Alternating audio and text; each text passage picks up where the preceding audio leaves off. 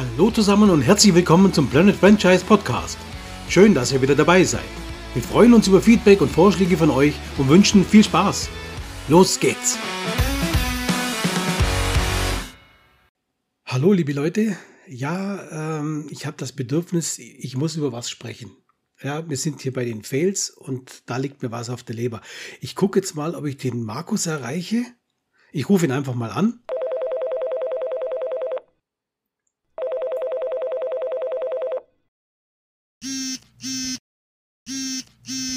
Hallo? Hey Markus, Thorsten hier. Hi. Kurz Zeit für mich. Hi Thorsten, immer, klar, was gibt's? Mir geht's nicht gut. Oh je, was ist denn los? Ja, mir liegt was schwer auf dem Magen und zwar geht's um das Planet, äh, na, nicht Planet Franchise. Sag jetzt das scheiß Planet Franchise, Mann, du, geht um das Planet Franchise? Nee, äh, falscher Versprecher. Nee, geht nicht um Planet Franchise, es geht um ein Franchise hier bei, in dem Bereich Fails. Und zwar geht's mir um Indiana Jones. Indiana Jones, okay? Mhm. Und da müssen wir drüber sprechen, weil ich einfach der Meinung bin, dass das äh, leider zu einem Fail wurde. Achso, du, du sagst echt, dass Indiana Jones in deiner Ansicht nach ein Fail ist. Okay, Ja. dann, ja, leg mal los. Also Indiana Jones, ich bin ein Riesenfan von Indiana Jones immer gewesen. Ähm, Indiana Jones ist für mich Abenteuer, Action, Harrison Ford, äh, Hut, also alles das, was man Indiana Jones, wenn man an Indiana Jones denkt, was einem das sofort in den Kopf geht. Allerdings ähm, war der vierte Teil, dieser Kristallschädel, irgendwas mit Kristallschädel. Das äh, Königreich des Gestalts. Königreich, genau, Königreich des Kristallschädels, einfach für mich kein Teil des Franchises mehr.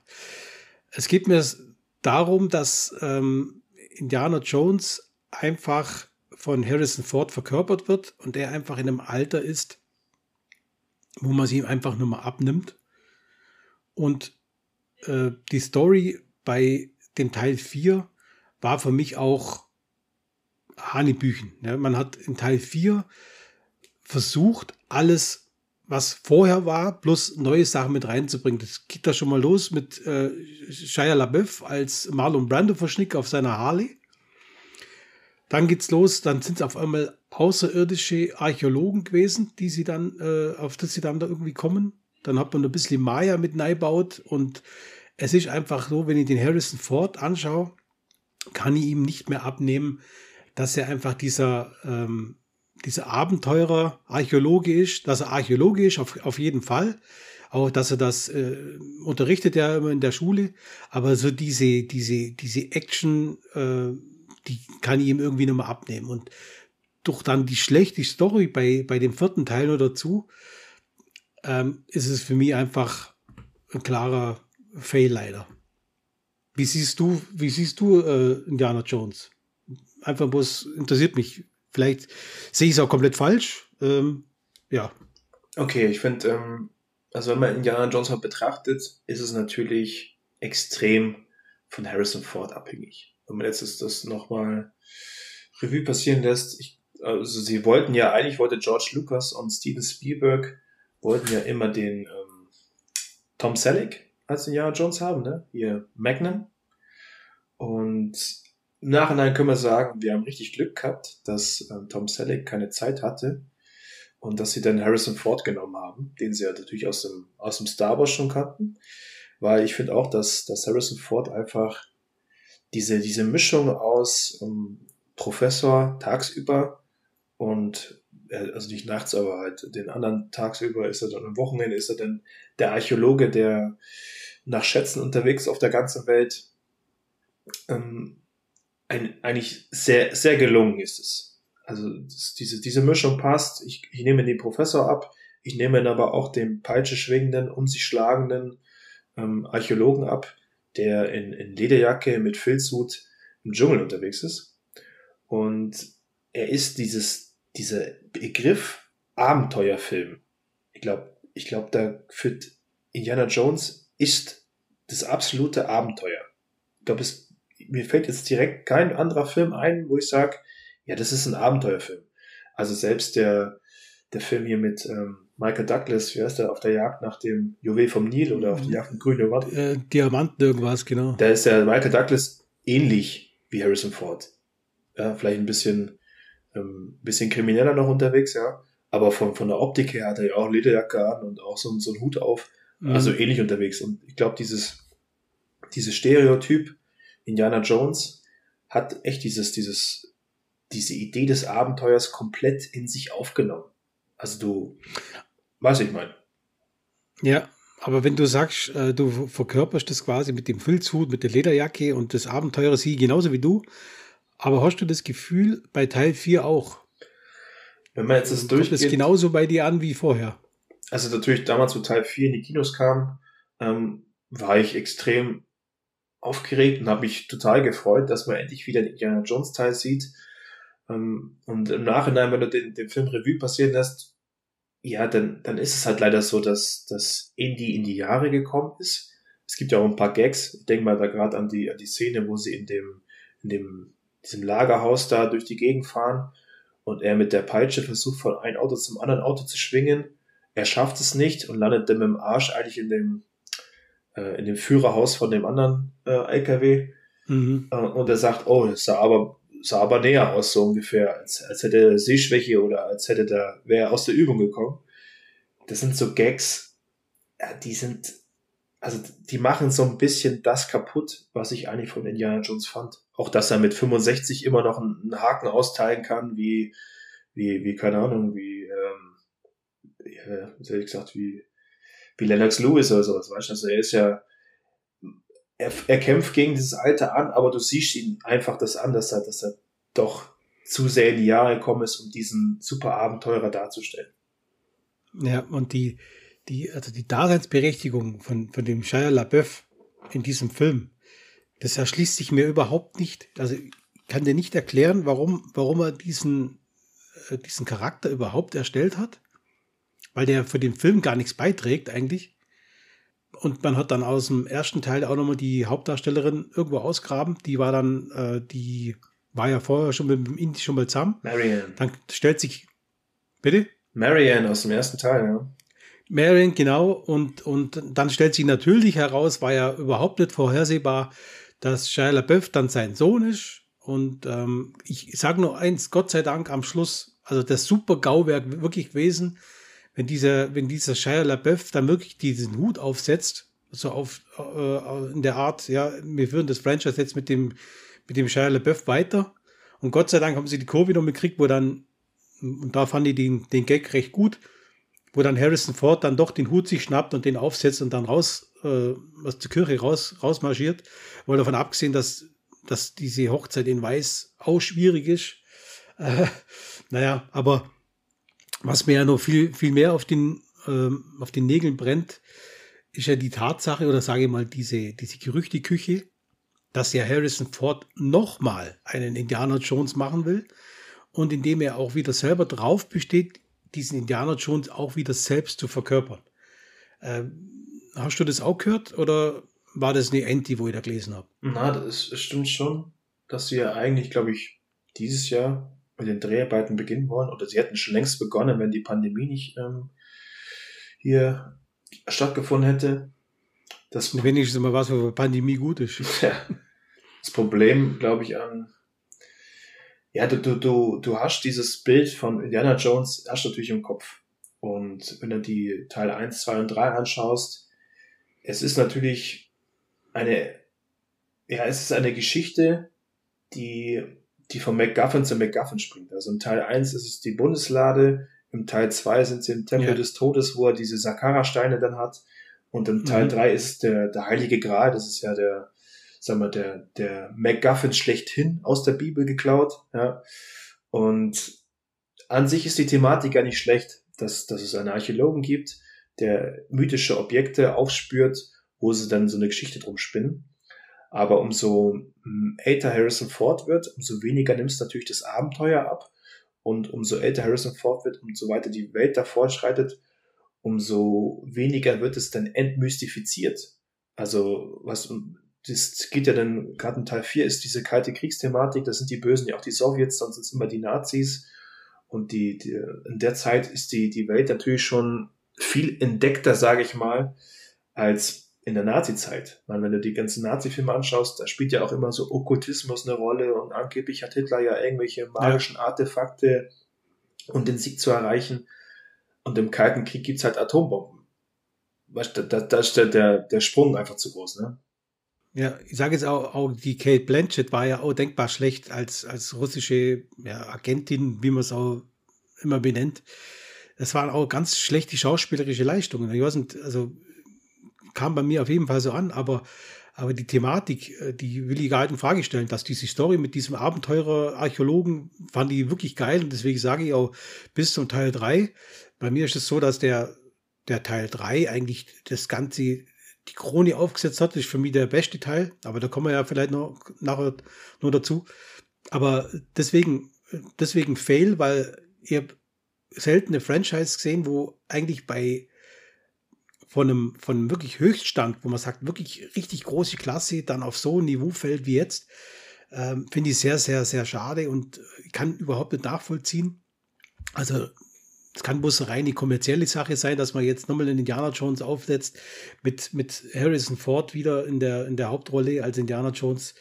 Äh, ja, finde ich wirklich echt sehr, sehr schwierig und auch sehr schade. Ähm, aber du hast ja schon erwähnt, Teil 1, 2, 3. Vielleicht mal ganz kurz über Teil 1. Ähm, war ja, es war ja eigentlich immer der Indiana Jones, die Story ist ja immer ähnlich. Indiana Jones äh, kriegt irgendeine Information oder muss irgendwas machen, wo er dann das Abenteuer startet. Und das hat immer gut funktioniert. Es waren auch, auch relativ oft auch diese Szenen, wo einfach er davonläuft und äh, irgendwelche Fallen, äh, ja, irgendwelche Rätsel lösen muss, sonst klappt dann irgendwelche Fallen. Und das war beim ersten Teil auch, ist ja vielleicht auch jedem klar, wenn ich an, an Fallen denke, ist dieser große, diese große runde Steinwunder hinterher, äh, hinterher rollt, sage ich mal, wo er gerade noch so davon kommt. Und das ist ja oft auch in jedem Film so, dass er es gerade nur irgendwie so schafft. Ja, und gerade im zweiten Teil ist ja auch so, wo dann diese, diese, diese Wand herunterfährt mit diesen Stacheln äh, immer kleiner wird, äh, wo am Schluss noch der Stein kurz bevor er den Boden erreicht, noch schnell seinen Hut durchzieht lauter so, so kleine äh, Sachen, wo man einfach äh, ja halt die Action und die, die Action hochhalten will und, und einen Harrison Ford einfach halt gut aussehen lässt. Ja, ich denke mal, diese, also gerade die Szene mit dem, mit dem rollenden Stein im ersten Teil ist ja auch etwas, dass du sofort, an das du sofort denkst, wenn du Indiana Jones, wenn es dir in den Kopf kommt, ne? Das ist ja auch oft genug ja. wieder parodiert worden oder als Comic dargestellt worden oder die Diskussion, weißt, wenn er, wenn er, wenn der Stein anfängt zu rollen, er hätte sich ja auch wieder in, das, in, das, in den einen Raum zurückziehen können, da wäre der Stein an ihm vorbeigerollt, ähm, dann hätte er nicht vor dem Stein wegrollen müssen, dann wäre aber die Tür verschlossen, also da gibt, da, da haben die Leute sich echt den Kopf drüber zermartet und da gab es ja auch drei, die das mal den ersten Teil mit ihren eigenen Möglichkeiten versucht haben, selber nachzudrehen. Und da sieht man schon, dass, dass allein dieser Indiana Jones hat schon so ein eigenes Mysterium oder Legende um sich rum aufgebaut. Und äh, mhm. ich sehe es so wie du. Also ich finde auch der Teil 3 ist für mich der beste, liegt aber auch zur Hauptsache, hauptsächlich daran, dass ähm, Sean Connery als sein Vater einen, eine Dynamik mit reinbringt, die einfach richtig geil ist. Also du magst es, wenn die beiden sich fetzen, der Vater weiß alles besser und Indiana Jones fühlt sich nie wirklich ähm, anerkannt in seinem Tun, was, was sein, sein Vater da so sieht. Und das passt einfach rund, rundum, muss ich sagen. Also diese Beziehung, du hast es den beiden komplett abgenommen, dass das Vater und Sohn sind, die sich entfremdet haben, aber dennoch äh, eigentlich eine Familie sind. Und in, ja, absolut, weil es kommt ja auch, es kommt ja auch raus, dass, äh, dass der Vater genau eigentlich gleich tickt wie er selber. Also dass nur Archäologie für ihn wichtig ist. Und allein schon dieser Effekt, wo Sean Connery dann Junior sagt, das, das ist klasse. Also wirklich klasse. Und wie du auch gesagt hast, Sean Connery, ich meine, ich bin eh ein absoluter Sean Connery-Fan, ähm, finde ihn einer der besten Darsteller, die es ja gab und geben wird. Für mich einfach. Und der hat eine immense Ausstrahlung einfach. Und äh, was ich auch wahnsinnig lustig fand, und das finde ich einfach so einen guten Humor, wo man in so Filmen einbauen kann, die Szene, wo sie Rücken an Rücken sitzen und dann rauskommt, dass beide mit der gleichen Frau im Bett waren. Das, das ist wirklich der Hammer. Also da habe ich mich kaputt gelacht, wo dann einfach das so rauskommt, dass mit Dr. Jones eigentlich dann oder mit, äh, dass beide, dass beide gemeint sind. Und also ich habe mir da echt, ich habe echt kaputt gelacht. Also das, sowas ist echt ein total guter Einfall. Und das ist ja auch so, hm, ja, so eine, eine Humorebene, die, die, die funktioniert, die gut ist. Wenn du jetzt wieder auf Teil 4 zu sprechen kommst, da sind da ein ja. paar Sachen dabei oder witzige Sachen dabei, die, die funktionieren halt ab einer gewissen Altersgruppe einfach nicht mehr. Ich denke da zum Beispiel an die, an die Kühlschrankszene zum Anfang an. Die Atombombe explodiert, Eddie versteckt sich im Kühlschrank, dann fliegt er 1000 Meter gefühlt durch die Luft oder kilometerweise, kommt irgendwo wieder auf und steigt aus und nichts ist passiert. Äh, ja, nee. Genau, wenn du es schon ansprichst, also dieser Kühlschrank, es ist so, dass die ganze die ganze Gegend ringsherum total zerstört wird. Und der Kühlschrank wird nur ganz kurz äh, dargestellt, dass er ja äh, die, die Auskleidung aus Blei hat. Okay, alles klar. Aber bei dieser nuklearen Explosion, was es ja augenscheinlich sein sollte, ähm, wie du auch sagst, wird, ich weiß nicht, wie viele hunderte von Metern weggeschleudert, was auch sein muss, weil dieses Auto, dieses ja ganz lang Vorsprung hat, wird der von dieser Explosion erfasst. Also muss er ja weiter weggeflogen sein oder weit, weiter weggeschleudert worden sein wie dieses Auto. Hat nicht mal einen Kratzer. Und ähm, also der Film ist gespickt mit Logikfehlern, wenn man mal davon abgeht, dass er, äh, sage ich mal, Indiana Jones hat immer so ein bisschen diesen Mystery und, und, und Fantasy-Gedanken, äh, war immer ein bisschen das Über, Übernatürliche hat immer ein bisschen mitgespielt. Das ist ja in jedem Teil eigentlich so ein bisschen mit äh, gewissen, äh, gerade auch im zweiten Teil, wo er dann quasi dann das Herz entnimmt und er weiterlebt, lauter solche Sachen. Aber diese, auch diese Logikfehler in dieser, in dieser Halle, wo er dann äh, die, die, den Magnetismus mit diesem äh, Schießpulver rausfinden will und alles dann ganz äh, extrem von dieser Kiste angezogen wird, aber die ganzen äh, Militärs, sage ich mal, die russischen, nebendran stehen mit den Galaschnikows und die hängen ganz normal runter. Die werden also sind unbeeindruckt davon. Also das passt irgendwie auch nicht. Also das, das war einfach so. Also mein Eindruck ist, man wollte unbedingt einen Indiana Jones Teil machen. Man hat sich nicht mehr genau gewusst, was, was lassen wir ihn jetzt so machen. Wir haben ja schon ziemlich alles eigentlich entdeckt. Und ähm, jetzt haben sie dann, dann diese Alien-Charakteristik mit reingebracht, wo ich mir denke, Oh, das ist echt schwierig. Also es waren dann wirklich auch außerirdische Archäologen, wo da gesammelt haben und dann waren nur Maya-Tempel dabei und oh Gott, also naja. Also ja, ich merke auch, dass das, das die Alien-Thematik ist schwierig bei, bei Indiana Jones.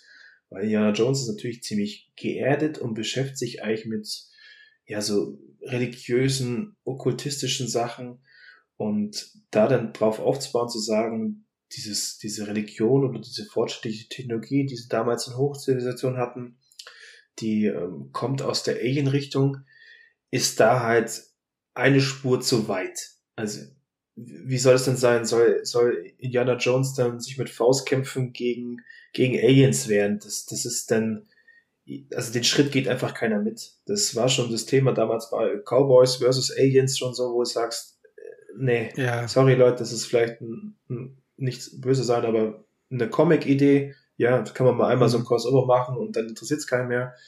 Aber bei Indiana Jones war schon immer dieses Thema ganz cool, ähm, Magie, Mystik aus der, aus der ja. Antike oder aus, dem, aus der Vorzivilisation. Da, das, das fanden wir immer spannend und es muss auch nicht unbedingt immer grundsätzlich komplett erklärt werden, wo das herkommt. Also die Thematik mhm. des Kristallschädels, die gibt's ja wirklich, und ist auch wirklich faszinierend, weil ja keiner erklären kann, dass diese, dass diese Kristallschädel in der Vorzeit so gefertigt worden sind. Also es kann sich immer noch keiner mhm. erklären, mhm. wie, wie gut, gut die das damals gemacht haben. Aber du hättest es nicht unbedingt mit dem Raumschiff am Ende noch erklären müssen. Und dann sind es ja noch Aliens, die durch die Zeit reisen können. Und dann tun sie ja Cat Blanchett, tun sie das ganze Wissen in den Kopf rein, kopieren und dann platzt ihr Kopf. Und nee, das ist, also nee. Da, da, da bin ich raus. Ja, man muss ja unbedingt, man muss ja um, genau, das bin ich auch raus. Aber man muss ja wirklich auch am Schluss unbedingt dieses Raumschiff nur zeigen und dann diese, diese Portale in die verschiedenen Dimensionen. Diese verschiedenen, äh, sind ja eigentlich so, ja, Wesen, die zwischen den Welten eigentlich so ein bisschen leben und da ihre, ihre Sachen da zusammen sammeln und ja, also die, ganz ehrlich, das, äh, wie du es sagst, bin ich auch raus. Also da bin ich wirklich raus und sage, das hat für mich Indiana Jones ja nichts zu tun. Das ist für mich ein kommerzieller Gedanke dahinter. Klar, es sind immer kommerzielle Gedanken dahinter, aber da war es ausschließlich der kommerzielle. Und für mich ist Indiana Jones Teil 1, 2, 3 ähm, ist für mich einfach das, dieses Franchise. Es ist ja auch, für mich ist es auch zum Beispiel ähm, schwierig. Also für mich zählen jetzt, da gab es ja auch Serien, meines Wissens nach irgendwie äh, Abenteuer des jungen Indiana Jones oder was. Also das war jetzt auch nie, das habe ich auch nie angeschaut, vielleicht mal ein, zwei Folgen. Das war nie für mich jetzt Teil dieses Indiana Jones Franchises. Also kennst du die Serie vielleicht besser? Kannst du ja, da was ich, zu sagen? Ich kenne nur Relic Hunter. Sonst geht's nicht. ja. Also es gab da wohl, glaube glaub, eine äh, Serie, wo man da wohl gemacht hat, aber ich glaube, die haben sie dann auch wieder abgesetzt. Ja, weil das einfach, wie wir festgestellt haben, also für mich und glaube für dich auch, ist der Indiana Jones einfach ganz mit Harrison Ford verknüpft. Natürlich hängt es damit zusammen, dass Harrison Ford ja damit begonnen hat. Das kann jetzt natürlich sein, wenn jetzt das äh, hier Tom Selleck gewesen wäre, würde man es vielleicht heute anders sehen, dass man sagt, für uns ist Tom Selleck eigentlich ganz eng damit verknüpft. Das mag sein. Es ist für mich jetzt nicht vorstellbar. Ja, und ich bin auch froh, dass es äh, Harrison Ford übernommen hat. Und ähm, ich glaube halt auch, dass dass er diesen Blick selber verliert.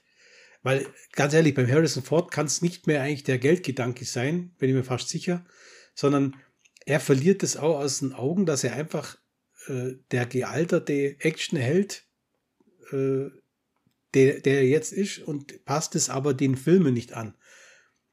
Ich kann jetzt natürlich nichts über den neuen Film sagen, ich weiß jetzt da nicht genau, was das Verhandlung sein soll, aber ich befürchte halt, dass es halt wieder in die gleiche Richtung geht, äh, so wie bei Teil 4? Oder könntest du dir vorstellen, dass, dass man den Harrison Ford da vielleicht anders verankert? Ich weiß es nicht. Also es gab ja mal Gerüchte, bevor Sean Connery gestorben ist, dass sie ja noch versucht haben, ihn zu überzeugen, nochmal als äh, sein Vater aufzutreten. Er aber gesagt hat, nee Leute, das mache ich nicht, weil einmal reicht so ungefähr. Und damit hat er auch vollkommen recht gehabt. Und ja, das ich kann es mir extra nicht vorstellen, was sie bei Indiana Jones 5 erzählen wollen, weil Harrison Ford ist mittlerweile ja auch gute, gute 70 Jahre alt. Und ja, willst du deinen Opa mit in, in eine Ruine nehmen, wo überall Todesfallen lauern oder was? Und das, das funktioniert doch nicht. Und nee. Ja. Also, also vielleicht können wir uns ja mal die, die, die Stories angucken, ähm, wenn wir mal die ersten drei Teile mal anschauen, warum wir das eigentlich gut finden. Wie, wie fandest du die, die Stories? Ich meine, ähm, Teil 1 war ja, ist ja der, ja, eigentlich der Indiana Jones, so hat er alles angefangen, hat meistens immer auch diesen, diesen Bonus, weil es einfach da die Idee halt frisch war. Wie fandest du die, die, die Story von dem Teil 1? Also, es ist ja, bei Indiana Jones ist es so, natürlich ist Harrison Ford die große Konstante, die durch die ganze Trilogie oder, ja, wenn du den vierten Teil auch dazu nehmen willst, führt. Ähm, es ist aber so ein bisschen, also es erzählt ja keine wirklich konstante Story Arc. Weißt, das ist ja so ein bisschen wie bei James Bond. Er hat einen Teil, da hat er einen MacGuffin. Im ersten Teil ist es die, die Bundeslade, die er ja. quasi vor den Nazis ähm, finden möchte, damit die Nazis sie nicht verwenden. Und das ist das ganze Mysterium eigentlich. Du, du lernst ihn kennen, du siehst schon, dass er in, in Amerika eigentlich als Professor arbeitet und für das Museum angestellt ist. Und seine Hauptintention ist ja, dass er, dass er diese Artefakte findet, um sie in einem Museum ausstellen zu lassen. Das ist ja immer sein, mhm. sein Signature-Spruch eigentlich, äh, das gehört in ein Museum, so ungefähr. Ne? Ja, genau. Ja. Das ist so ziemlich geil. Ja. Und ähm, seine Optik an sich ist ja sehr ikonisch, weil es ja nicht wirklich dazu passt, also ich glaube, im ersten Teil ist es ja auch mit den, mit den Franzosen, sein, sein Gegenspieler da, der, der andere Archäologe ist, der vielleicht, mhm. vielleicht eher den klassischen Archäologen vom Aussehen her so ein bisschen darstellt, mit äh, so, so weißes Hemd und eigentlich so, so ein Schreibtisch steht da, sage ich mal, der jetzt nicht direkt draußen was zu tun hat. Und ähm, Harrison Ford durch sein, durch sein Auftreten, was mit dem, mit dem Hemd, wo, wo man seine Brusthaare sieht und, und, ja. seine, und seine Lederjacke und der Hut, also so, so hast du dir halt bis dahin keinen Archäologen vorgestellt. Und auch die Peitsche, was, was, warum hat er die Peitsche dabei? Fragt man sich dann, ja? wofür braucht er die denn eigentlich? Mhm. Und dann siehst du später natürlich in, in, durch seine Abenteuer braucht er seine Sachen eigentlich immer wieder. Und die machen ja auch Sinn. Aber so, so direkt verbindest du jetzt dieses Outfit nicht mit einem Archäologen. Ne? Und ja. das macht's, glaube ich, dann schon so, so ikonisch. Und wenn du die Stories jetzt anschaust, die sind, finde ich, ja, immer in sich geschlossen. Er hat quasi immer ein Abenteuer. Jetzt geht's um die Bundeslade, mhm. im zweiten Teil geht's um die Sakara-Steine, im dritten Teil geht's um den Heiligen Gral. Die sind immer abgeschlossen ja. und es ist schön erzählt eigentlich. Ja. Ja, also ich denke auch, dass der erste Teil bestimmt auch Vorreiter war für so manch anderes Franchise. Wenn ich jetzt mal an die, die Mumie denke, ja, wenn man hier, hier schaut, ähm, war es ja auch, sage ich mal, vom Outfit her ähnlich, wie dann der, der Held äh, da agiert hat. Hat ja ähnlich ausgesehen, war auch so ein bisschen dieses Abenteuer-Feeling da mit drin, wo sie so ein bisschen so diese Mumien-Gedanke halt, dieses ägyptische äh, aufgegriffen haben. Oder es gibt ja auch diese, diese Reihe, äh, Quest heißt die, glaube ich ja. Das ist auch mit so Archäologen so ein bisschen, ist auch so ein bisschen so das Outfit vom Indie so ein bisschen übernommen. Also er hat auf jeden Fall so ein bisschen so eine, so, so ein bisschen wirklich äh, neue, äh, ja, neue Richtung eröffnet. Und war sehr, äh, sehr interessant zum Anschauen. Und ich finde auch, wie du sagst, das waren in sich geschlossene Stories. Also nicht unbedingt jetzt, dass er sagt so, ah, jetzt muss ich unbedingt gucken, wie es weitergeht, sondern das war wirklich abgeschlossen, das, das, äh, diese Geschichte äh, zu 90 Prozent oder sage ich mal, na, eigentlich zu 100 Prozent ist eigentlich immer Happy End dabei. Äh, das, das will man, glaube ich, auch sehen in dem Moment, dass es einfach gut ausgeht. Das, man hat mit Indie gefiebert, man hat geschwitzt, man hat äh, ja gehofft, dass es, dass es, dass es irgendwie schafft, viele brenzlige Situationen meistert. Und dann hat man ja am Schluss eigentlich als, als Zuschauer verdient, dass, dass es eigentlich auch gut ein Happy End gibt. So sind sie eigentlich immer aufgebaut. So ist auch, äh, sage ich mal, Steven Spielberg ja auch ein bisschen so bekannt, dass er seine Filme eigentlich meistens immer so, so ein bisschen so ausgehen lässt. Ja, also kann ich, kann ich genauso, sehe ich genauso wie du. Wie siehst du es denn bei Teil 2? Ähm, bevor wir zu Teil 2 gehen, möchte ich noch eins zu Teil mhm. 1 erwähnen, und zwar ähm, eine der besten Szenen von allen, die es jemals geben wird, ja, und die bisher gekommen sind, ist natürlich in Teil 1 die Szene, wo er in, in Kairo ist und der, der Bandit oder der, der persische Angreifer mit seinem Schwert vor ihm rumfuchtelt und er einfach seine Knarre zieht und ihn abschießt. ja. Das stimmt, ja. Das ist, das ist, das ist, glaube ich, die, die beste Szene, wo danach wahrscheinlich auch dieses, dieses äh, Meme Badass rausgekommen ist. Das mhm. ist einfach genial. Und wenn du dann den Hintergrund weißt, dass eigentlich an dem Drehtag hat Harrison Ford äh, extrem Durchfall gehabt und er konnte diesen Kampf nee. mit dem Kampf mit dem mit dem Angreifer konnte er nicht so darstellen, wie sie wollten. Und deshalb hat er vorgeschlagen, ey, warum kann ich den eigentlich einfach erschießen? Und das ist genau das, äh, wo ich sage, ja, mhm. im Endeffekt hat er den, den Nagel auf den Kopf getroffen. Warum sollte ich mich jetzt mit den Typen da jetzt im Faustkampf oder im Schwerkampf anlegen, wenn ich doch eine Knarre habe? Und das ist, das ist so, das passt zu dem Charakter einfach komplett drauf. Das ist, das ist genau das, was, was, was der Charakter ausmacht, ja. Er ist zwar auf der einen Seite ist er, ist er jemand, der auch gut einstecken und austeilen kann, aber er ist so intelligent, dass er sich immer den, den Vorteil für sich ausnutzt, ja. Ja, und ich sage jetzt mal, das ist ja auch wie bei anderen Filmen oder anderen, ja, überhaupt anderen Dingen, auch wenn man jetzt irgendwie Geschichten sich überlegt oder neue Geschichten ja, schreibt, man wird ja oft inspiriert von, von anderen Sachen. Da kann man gar nichts dagegen machen. Ja? Von der Umwelt, Mitwelt, von, von Kollegen, Freunden wird schon inspiriert für irgendwas oder von irgendeinen Filmen oder irgendwelche Bücher. Und ich glaube jetzt auch diese, diese, diese Geschichte, dass, dass vor die Euler so rumhampelt und rumschreit und dann ganz, ganz kurz trocken er jetzt die Knarre zieht und den wegmacht, das kennt man ja auch zum Beispiel bei Bud Spencer, Terence Hill Filmen auch immer. Ja, dass, dass immer einer kommt, so rumschreit und zu Kampfkunst macht und der Bud Spencer dann einfach bloß hier mit der groben Kelly eine mitgibt. Das, das, das, das ist ja einfach, und das meine ich halt auch, das finde ich einfach total intelligenter Humor. Das, über sowas kann ich halt einfach lachen.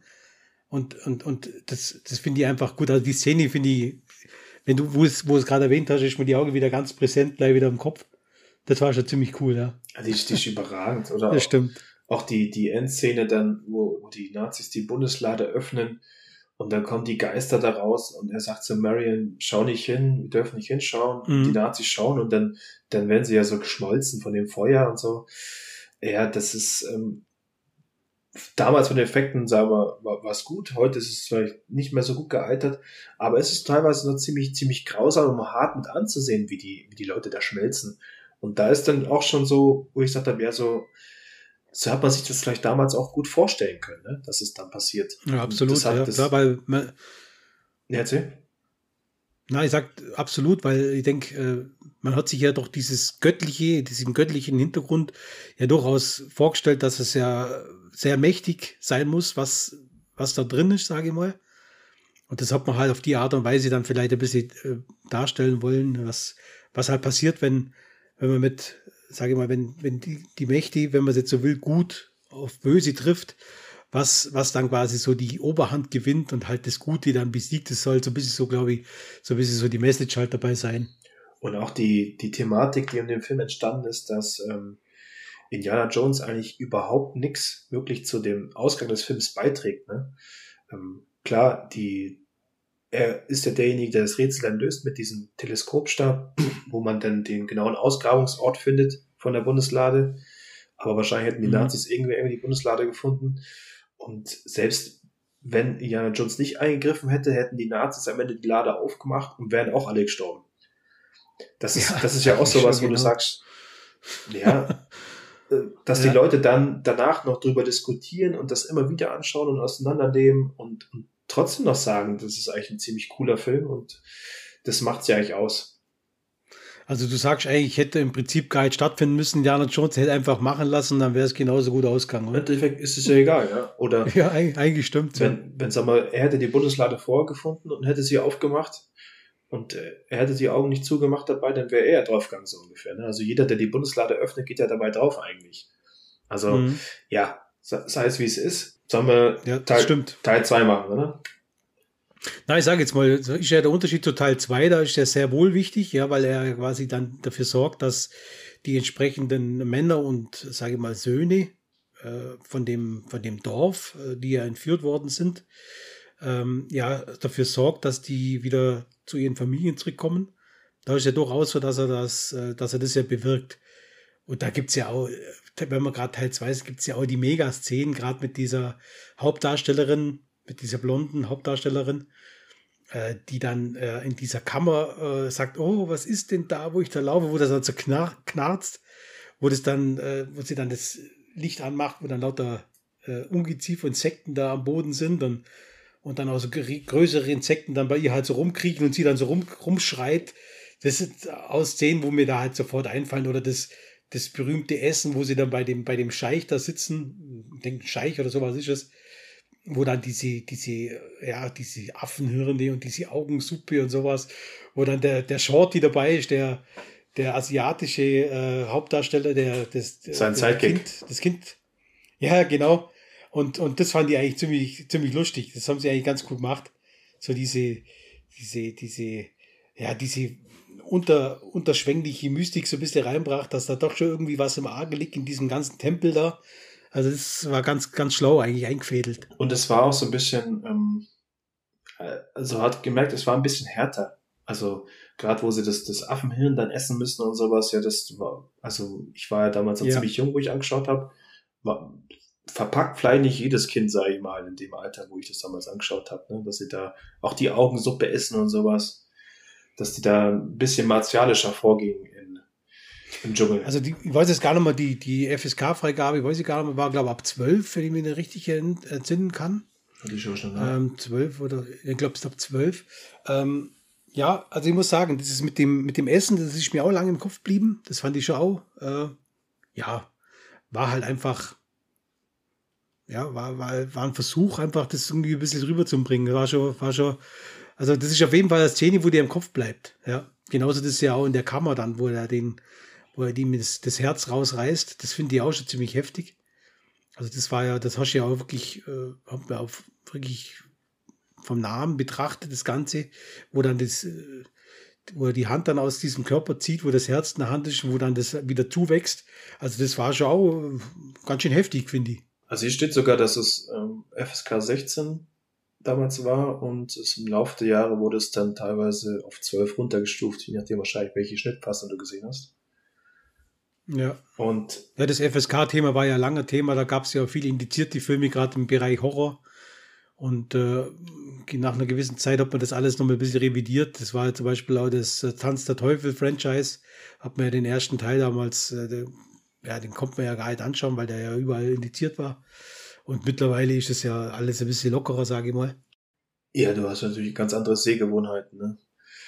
Also ich fand auch, dass das mhm. Tempel des Todes war auch düsterer, der Indiana Jones. Und du hast natürlich dieses, dieses klassische Suspension of Disbelief, ne? wenn du jetzt sagst, die sind da unten in dem Gang, dann treten sie auf diese ganz vielen Käfer drauf und dann muss sie da in diese Dinger reingreifen. Ich hatte so ein bisschen auf. Ekel gemacht, wenn man jetzt sich überlegt, warum sollten die Käfer jetzt alle in diesem Gang da drin äh, wohnen zu, zu Milliarden? Also macht ja gar keinen Sinn eigentlich, aber es, es vor allem nur, nur in dem Gang. Ja, es passt ja zu dem, zu dem Ekeleffekt dahin und du, du schluckst es einfach, weil das gehört da dazu. Also du, das passt da. Das ist dann bei Teil 4 ist es ein bisschen anders. Da, da sind einige Sachen dabei, wo du sagst, ja, ich denke da an die Szene, wo, wo Shia LaBeouf mit den Affen äh, von Liane zu Liane schwingt, ne? Also da, mhm. da hört es bei mir auf, da muss ich sagen, äh, sorry, das ist, äh, das kann ich nicht ganz schlucken, was ihr da vorhabt, ne? Nee, Und bei eben. Tempel des Todes auch mit diesen, diese Mega-Fallen, weißt wo, wo im Hintergrund ja irgendwelche Mechanismen laufen müssen, die sind ähm, einfach da auch gut gemacht. Also gerade die, diese Spitzen da, wo du schon gesagt hast, dann, dann nimmt er das sein Hut mit, weil sein Hut ist ja eigentlich, gehört zu ihm. Ja. Das, das ist einfach gut, ja.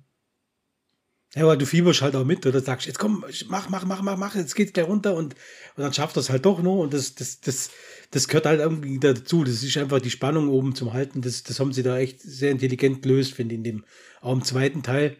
Auch die, die Szene dann am Schluss, sage ich mal, Richtung Ende, äh, wenn wir mal ein bisschen schwenken. Also es gibt ja diese, diese, diese, wie sagt man da, diese, ja, wie eine Sekte, wo quasi diese Okkult, äh, diese okkulten Gegenstände ja, Kult, oder ja. die Kult Götter da anbeten. Genau, das Kult. Und äh, da gibt es ja dann auch die Verfolgungsszene, wie sie dann über diese Hängebrücke dann äh, abhauen.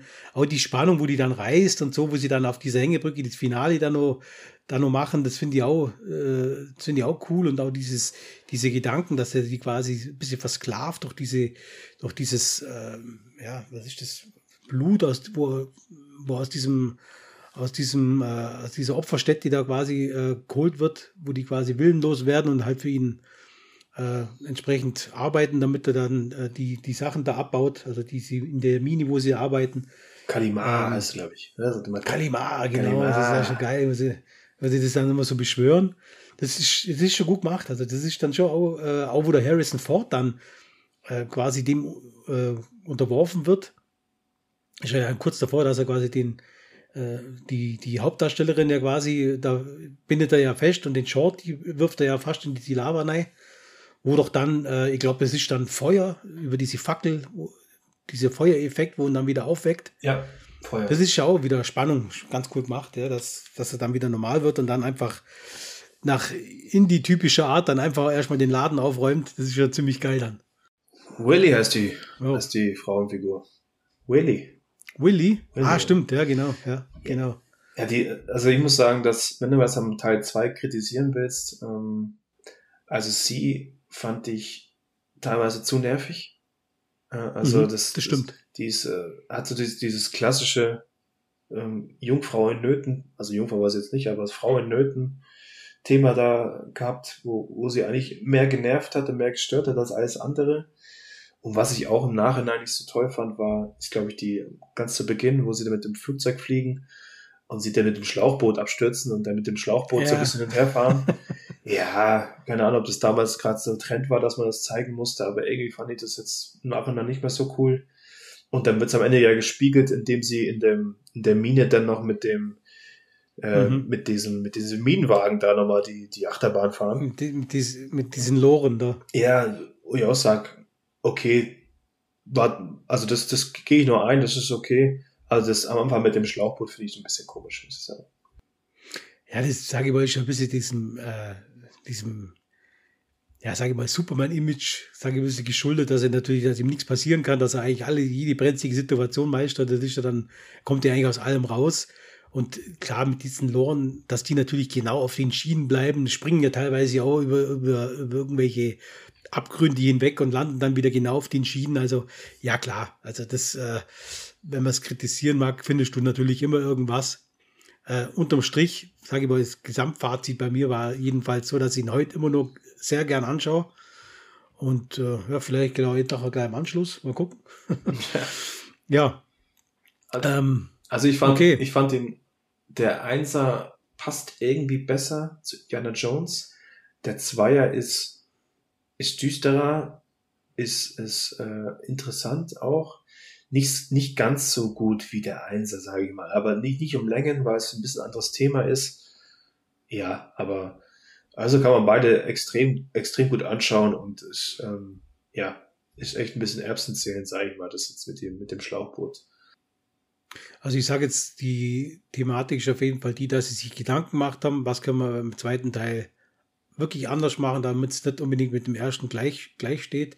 Klar, die Grundidee ist immer die gleiche, äh, ist Archäologie und äh, hat einen Auftrag zu erfüllen oder muss ein Problem lösen. Aber es war einfach mal äh, in eine richtig, in eine, in eine andere Richtung wie beim, beim ersten Teil, sagen wir mal so. Und äh, ja, für mich durchaus äh, sehr guter, unterhaltsamer äh, Actionfilm, ja, Abenteuerfilm. Und jetzt fällt mir spontan die, die Slapstick-Szene am Anfang in Hongkong, wo er, wo er das, das mhm. Gift nimmt und dann muss er das Gegengift holen, war, war ich auch sehr, sehr passend. Ne? Also das, auch das wo, sie dann, dann so, wo sie dann so lachen, ja, Dr. Jones, Dr. Jones, oder? Ja, dass es dann die ganze Zeit ähm, weggekickt wird wieder von ihm und dann muss er wieder hinterher springen und ja, fand, fand ich auch ganz gut, dass der, dass der Held am Anfang mal äh, vergiftet wird und ähm, nicht ganz so souverän wirkt, sag ich mal. Sein, sein, er ist ja, er ist ja im Endeffekt nur ein Archäologe. Er war ja da, wo dieser riesige Gong dann runterfällt und, ja. und über den Platz rollt, wo er dann hinter dem Gong in, sich in Sicherheit bringt. Ja, das, das stimmt, ja, das war schon auch eine gute, gute Einlage auf jeden Fall, um das Ganze ein bisschen anzukurbeln. Und du siehst halt auch, ähm, dass die Effekte handgemacht sind. Es sind große Set-Pieces aufgebaut worden und ja gut, damals haben sie natürlich noch nicht so die Computerkraft gehabt oder gar nicht. Das sieht man da auch, weil ich glaube, es gibt eine Fassung, die ist überarbeitet, gerade bei Tempel des Todes. Da siehst du am Ende die unter der Hängebrücke die Krokodile unten, wie sie digital nachbearbeitet worden sind. Mhm. Und das fällt dir dann schon auf, dass es ja, da hätten sie lieber diese Aufnahmen lassen sollen, wo die, wo sie irgendwelche Krokodile wahrscheinlich gefüttert haben in so einer Grube, anstatt ja. dass sie dann versuchen, irgendwelche Todesrollen wo dann die, die Typen, die runterfallen, von den Krokodilen gleich gefressen werden und sowas. Das, das sah nicht ganz gut aus, ja. Ja, das ist halt immer nach dem Standpunkt oder nach dem Motto, ähm, weniger ist manchmal mehr. Manchmal muss man es einfach gar nicht bearbeiten. Das ist einfach gar nicht nötig, weil es einfach gut ist, so wie es war und so wie es ist. Das ist für mich das beste Beispiel, wenn wir gerade bei der Bearbeitung ganz kurz vielleicht sind, ist für mich das Thema Weiße Hai zum Beispiel, wo sie dann unbedingt mussten neu synchronisieren. Ähm, nicht, ob das kennst, das ist für mich überhaupt ein No-Go. Also das, das kann ich mir nicht anschauen, obwohl das jetzt vielleicht hier 5.1, 7.1 nachbearbeitet wurde, aber da schau die Frage, muss das denn überhaupt sein? Und ganz ehrlich, den, den weißen Hai hat dieses HD-Zeitalter, sage ich mal, nicht unbedingt gut getan, weil du siehst natürlich dann schon diesen, diesen äh, Animatronic sehr extrem, diesen Hai, äh, doch dieses HD-Bild, wo der dann so mechanisch da so schwimmt, war natürlich bei, bei dem SD-Verfahren oder bei einem SD-Aufnahmen, wie es früher war, natürlich gar nicht so, so genau zu sehen. Aber jetzt, äh, nicht, dass ich abschweife, war bloß so als, äh, als Beispiel gedacht.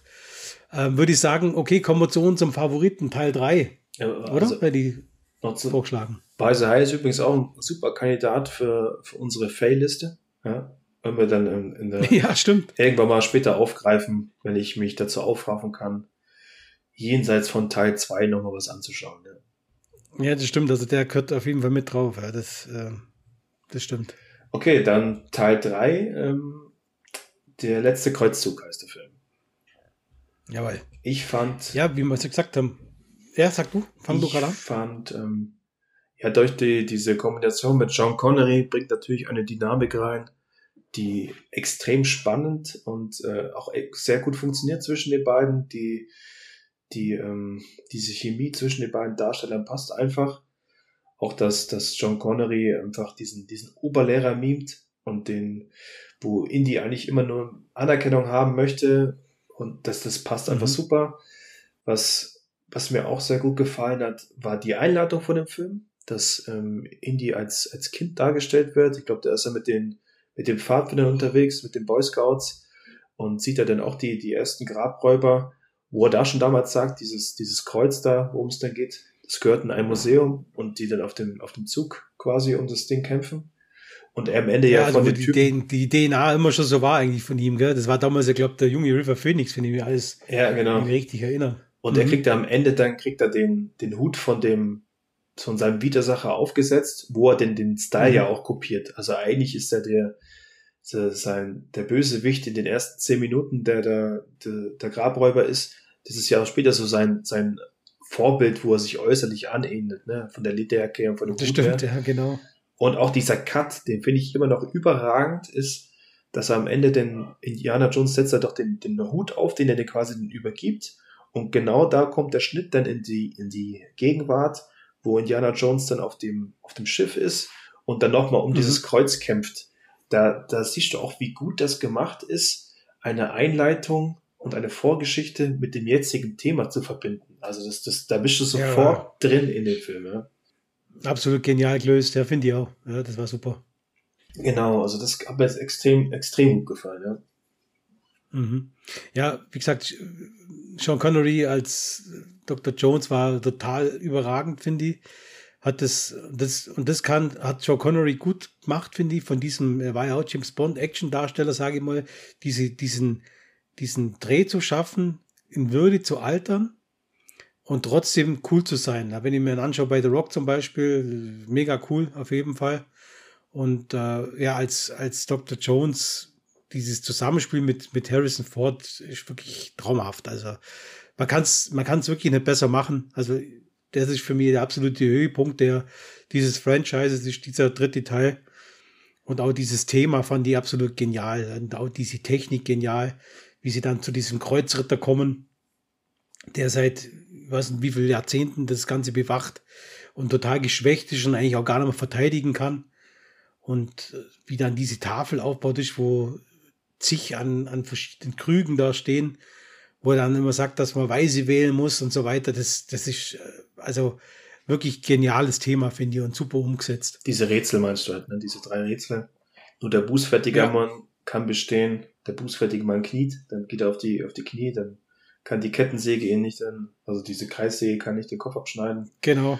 Oder das andere ist, du, du er muss doch glauben, weil vom, vom Kopf des Löwen muss er springen.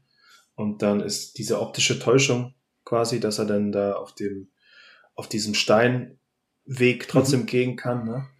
Ja, also. Wo dann den Kiesel, Kiesel drauf wirft, wo man dann das dann so ein bisschen so sieht, so schemenhaft, dass es dann so eine unsichtbare Brücke quasi gibt. Ja, und ich habe oft überlegt gehabt, okay, ist, ist sie jetzt wirklich unsichtbar oder ist es nur eine optische Täuschung? Und ich glaube, das kann man so oder so sehen. Also war auf jeden Fall auch überragend gemacht. Und ich finde auch, wenn du das jetzt mal so betrachtest, klar sind die Nazis wieder der Gegner, aber das, das passt auch von der Zeit her und auch von der Thematik her, dass die Nazis halt damals nach diesen magischen Gegenständen gesucht haben, um, um den Zweiten Weltkrieg da irgendwie zu gewinnen. Funktioniert für mich vollkommen, ja. Ja, die, die Thematik fand ich auch gut, wo der, sage ich mal, Bösewicht dann diesen Kelch eben sucht und sagt dann, das muss der, der prunkvolle Kelch muss es am besten sein und dann trinkt dann eben und äh, ist dann eben die falsche Wahl. Und wo dann Harrison Ford einfach sagt, sich überlegt, der Krug eines Zimmermanns, wie wird der Krug eines Zimmermanns aus, ausschauen, ja, wo dann eigentlich auch logisch ist, dass es ein ganz, ein, ganz ein schlichter Krug äh, eigentlich sein müsste und nicht so ein, so ein, so ein Goldkrug, ja, wo soll auch der herkommen? Ja? Also das äh, war auch plausibel erklärt, finde ich. Ja, noch diese, diese Moral natürlich, ne, dass du Bescheidenheit äh, in dem Fall der Sieg. Ja, also eine der Szenen, wo sich bei mir eingebrannt hat, und die ist absolut legendär, ist die Szene, wo es dann das Erdbeben kommt und wo dann diese, diese Erdrisse entstehen und dieser Gral in diese Erdspalte fällt und Harrison Ford sich dann quasi an einer, an einer Hand festhält und äh, jetzt die Wahl hat, äh, seinem Vater, der ja quasi sein Leben lang diesen Gral gesucht hat, diesen, diesen Gral zu erreichen oder einfach ihm die Hand gibt, dass er ihn hochziehen kann und wo dann, wo dann der, der Sean Connery zu ihm sagt, es ist gut, Indianer, immer wieder, es ist gut, lass es sein, wo er einfach sagt, es ist ihm wichtig, dass er jetzt den quasi den Gral bewiesen hat, dass es ihn gibt, aber er eigentlich gar nicht den unbedingt braucht, sondern einfach dann eben das, äh, dieses ihm wichtige ist, dass er sein, seinen Sohn quasi rettet und Harrison Ford mit sich kämpft, wo er eigentlich seinem Vater bestätigen will oder seinem Vater quasi ja zeigen will, dass er derjenige ist, den er sich immer vorstellt als Sohn und dann ihm klar wird, es muss es Skype machen, weil er, er ist eigentlich als Person für seinen Vater wichtig. Das, das ist die Szene, wo, wo ich wirklich klasse finde. Ja, also was man da dazu betonen muss, ist ja, er nennt ihn die ganze Zeit im Film Junior. Und mhm. da, wo es spitz auf Knopf steht und er und, und äh, Sean Connery glaubt, dass er seinen Sohn jetzt verlieren könnte, ne? Da sagt er zum ersten Mal in dem Film Indiana. So, so ein bisschen mhm. fordernd, so nach dem Motto, lass es sein. Und dann ja. entscheidet sich dann Indiana Jones, okay, er lässt den Krug da unten liegen und in, ins Nichts fallen und er hört auf seinen Vater. Und das ist auch extrem gut gemacht, dass er den ganzen Film lang immer wieder Junior, Junior ist, Junior ist ja auch so eine, in der Tonlage, wo es John Connery meistens weht, ist es ja auch so ein bisschen eine Herabstufung, ne? Das kleinere mhm, Ich so quasi. Das Ober, Oberlehrerhafte ein bisschen. Ja, er ist also die kleinere Version von seinem Vater so ungefähr. Und da erkennt er ja so ein bisschen auch an, dass er eine eigenständige Persönlichkeit ist. Und selbst dann zum Schluss hin, wo sie dann, wo sie dann wegreiten und ähm, Harry, äh, Harrison Ford nochmal sagt, also er möchte nicht äh, Henry Ford Jr. sein, äh, sondern er möchte eigentlich Indianer genannt werden. Das sagt er John Connor als Gag, ähm, wir nannten den Hund aber Indianer. Und dann ist doch dann, dass sein, dass ein arabischer Kumpel ihn die ganze Zeit damit auf, aufzieht, den Hund, ihr nanntet den Hund Indianer. Ja, genau. Ja. Und das ist auch so ein, cool, so ein Gag, der, der funktioniert halt einfach, ne? das, das passt dann halt. Ja, Weil das alles halt intelligenter Humor ist und das, das finde ich halt auch wichtig. Was ich auch noch sagen möchte zu dem Teil ist, ähm, diese, diese verschiedenen Set-Pieces, also wo sie in Venedig zum Beispiel sind und da den, den einen Kreuzritter ähm, in der Kanalisation finden, ist auch extrem gut gemacht, weil es so ein bisschen so die Schatzsuche ist. Ne? Sie suchen nach so gewissen Rätseln und in der Bibliothek finden sie dann dies, das römische X, das ist ja das Ding Boden quasi ist, mhm, und mhm. er da den Schacht aufschlagen muss, um da reinzukommen es ist alles einfach sehr, sehr interessant gemacht. Ne? Du, du, du willst am liebsten an dieser Reise teilnehmen und auch diese Rätsel lösen. Ja, das ist einfach, einfach super. Du bist sofort immer dabei. Ja, vor allem ist es alles auch ein bisschen schlüssiger. Es könnte also alles so sein eigentlich, ja, wo halt keiner äh, auf jetzt draufkommt, weil man einfach den, den Blick nicht hat. Ja, und das, das hat einfach, der Indianer hat es einfach, dass er einfach mal mh, hm, über das normale Denken äh, sage ich mal, hinauswächst, weil er ja doch schon so viel erlebt hat, was natürlich auch wirklich rational erklärbar ist. Also das äh, finde ich ganz gut gemacht. Also die Szene finde ich auch gut, ja, wo er dann sagt, dass, was sagt er, das X markiert den Weg oder was sagt er da irgendwie, gell? Ja, ich glaube, der ist so mit den, ist er mit Markus unterwegs? Ja, ja, glaube, genau, irgendwie so, ja, genau. In dieser, der, der Kumpel von seinem, von seinem Vater und von ihm. Und ist auch einer der besten Gags, finde ich, ähm, wo sie dann im, im Nazi-Schloss sind in Österreich und sie sagen, sie haben alle, ähm, ich glaube, das Tagebuch haben sie, haben sie Markus mitgegeben und die, mhm. die Nazis sagen, ja, sie werden, sie werden ihn finden und äh, sie werden es ihm abnehmen. Und dann sagt dann noch Harrison Ford, ja, ähm, unterschätzen Sie diesen Mann nicht, er kennt so viele Sprachen, ja. er hat überall Freunde und dann siehst du den harten Schnitt, wo er in Kairo steht das ist geil. versteht mich hier einer, versteht mich einer, kann mir jemand helfen? Ja, also es, also es ist ex extrem witzig und ja, gute Humor. Ja, und da gibt es ja auch noch die, die, die, die, wenn wir gerade wieder beim Sean Connery nochmal sind, die Szene, wo er, dacht, wo er dann irgendwie sagt, er glaubt ja nicht wirklich, dass er das Buch bei sich hat. Und dann schaut er doch nochmal so ja, an genau. und der sofort guckt ihn doch so an. Und dann der, der, der, der Sean Connery kann es gar nicht glauben, dass er wirklich so, so, so dämlich ist und das, und das Buch dabei hat. Ja. Das ist auch, auch geniale Szene. Oder, oder das auch, wo sie mit dem, mit dem Motorrad unterwegs sind und er nimmt auch dann die, die eine, was ist die Fahnenstange als Lanze und kann dann die, die beiden anderen auf dem Motorrad, die beiden Nazis dann weg, weghauen. Und er schaut dann zu seinem Vater so rüber und lächelt und sein Vater schüttelt bloß mit dem Kopf. Das ist auch, äh, er sagt, der passt super einfach, passt einfach perfekt da rein. Ja, genau. Ja. Okay. Ja, dann. Ähm, Hast du nur Themen zum Besprechen? Ja, ich möchte eigentlich noch gern sagen, also wenn man jetzt Indiana Jones 1, 2 und 3 betrachtet, ist es immer so ein, mhm du merkst schon im Gegensatz zu vier, es ist ein Produkt seiner Zeit. Also von den Effekten her, von den, von den, ähm, von den Kostümen her und es ist extrem wenig digitale Überarbeitung drin. Ich glaube, das ist ein bisschen der, der Schlüssel gewesen, dass du gerade bei so Abenteuerfilmen, dass die auch ein bisschen alt und staubig aussehen, ja. Und mhm. das ist so ein Problem, was wir in Teil 4 hatten, dass nicht nur das, das Charakterdesign von, sagen wir jetzt von Shia LaBeouf und sowas nicht gepasst hat, sondern einfach, dass auch viel zu viel in Greenscreen entstanden ist und das dann nicht mehr diesen wirklichen Look von Indiana Jones ausgemacht hat. Mhm. Und dadurch verlierst du, glaube ich, einfach auch den viele Leute. Auch, ähm, ja, diese Thematik mit den Aliens, haben wir ja schon gesagt, ist dann daneben gegriffen. Und auch diese, diese Geschichte, die erzählt wird, was hat denn Indiana Jones zwischen diesen Jahren gemacht, dass er dann Agent bei der, von der USA war und ja, so hin und her, weiß ich nicht, das, das hat einfach für mich nicht gepasst und deshalb ist für mich auch Teil 1 bis 3 ist super. Ich schaue mir Teil 3 jedes Mal an, wenn er im Fernsehen irgendwo läuft. Teil 2 und Teil 1 ähm, sind jetzt ja, ein bisschen, fallen ein bisschen ab zu Teil 3, aber Teil 3 ist für mich so ein Evergreen, die kann man sich ja fast jeden, jeden Monat mal anschauen. Da lache ich mich immer noch kaputt und freue mich. Es kommt natürlich oft auch darauf an, äh, man will natürlich als Filmemacher dann vielleicht auch die verschiedenen Generationen bedienen. Man, man will natürlich die alten Fans wieder haben und man will vielleicht neue gewinnen. So ähnlich wie es ja auch bei, bei Star Wars Fortsetzung so ein bisschen war mit, mit, mit CGI-Effekten, aber da doch irgendwie den alten Look.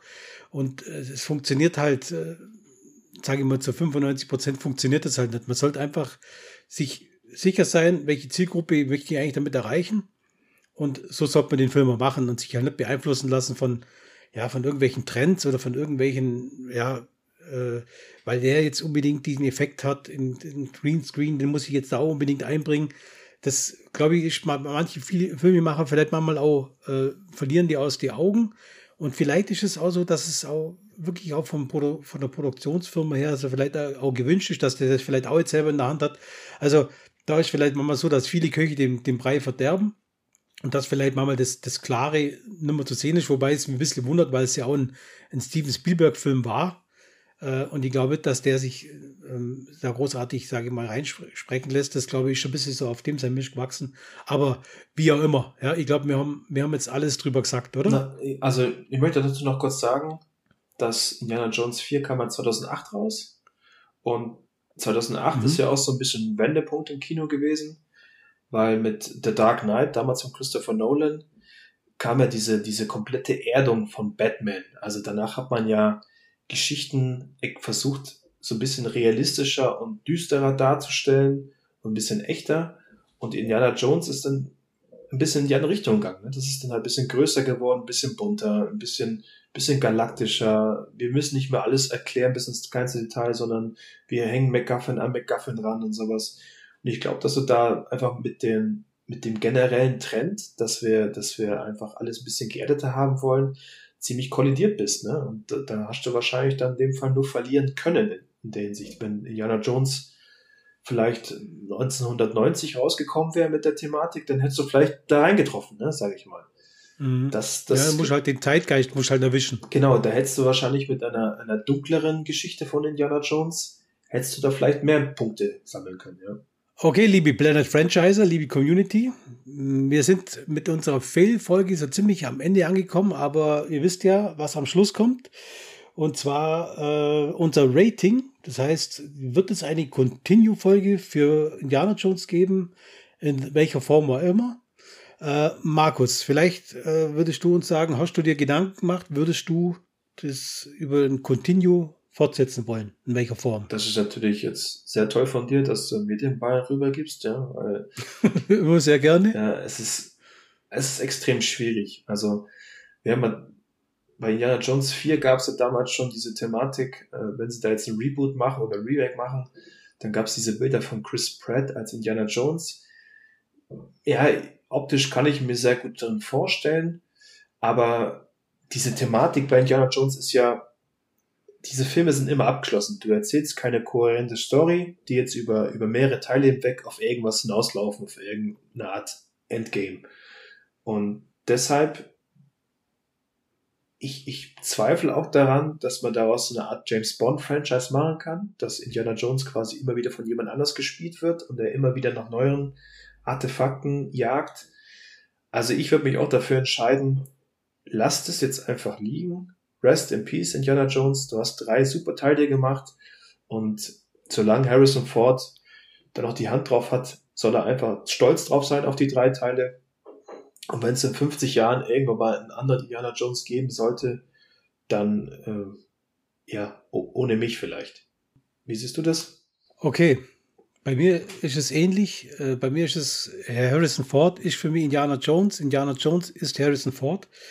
Ich kann mir auch keinen Reboot vorstellen. Das wäre alles eigentlich bloß ein Abklatsch. Ich kann mir auch wirklich kein Crossover vorstellen oder ein Sequel kann ich mir auch nicht vorstellen. Bei mir ist es einfach so, wie ich es am Anfang schon gesagt habe. Äh, bei mir ist es leider mit dem vierten Teil in die Richtung Fail gerutscht. Allerdings äh, will ich die ersten drei Teile als absoluten Hit bezeichnen für mich.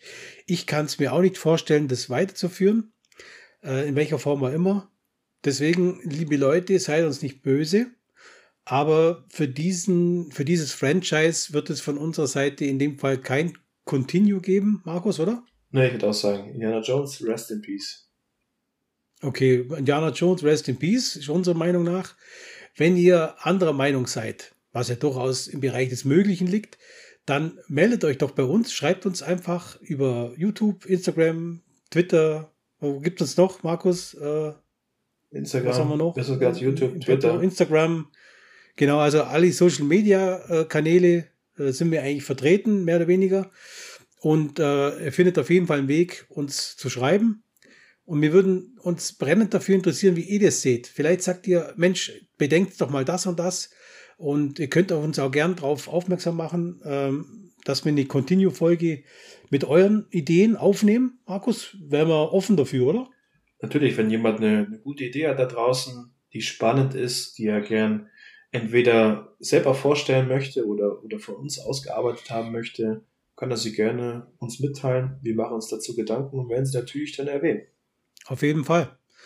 Okay, dann danken wir euch ganz extrem, dass ihr dabei wart und danke fürs Zuhören. Wir freuen uns schon auf euch in der nächsten Folge und lasst euch überraschen, was da kommen wird. In diesem Fall sagt Thorsten vom Planet Franchise euch Tschüss und macht es gut. Bis zum nächsten Mal. Ciao, ciao. Wir danken euch fürs Zuhören. Schön, dass ihr dabei wart. Wenn ihr Lust habt, empfehlt uns weiter oder ladet euch die Episoden runter. Habt ihr Ideen für unseren Podcast, welche ihr gerne mit uns besprechen wollt? Dann kontaktiert uns über die Social Media Kanäle, YouTube oder unsere Webseite unter planetfranchise.de. Wir würden uns sehr freuen, von euch zu hören. Lasst es euch richtig gut gehen. Bis zum nächsten Mal, euer Planet Franchise.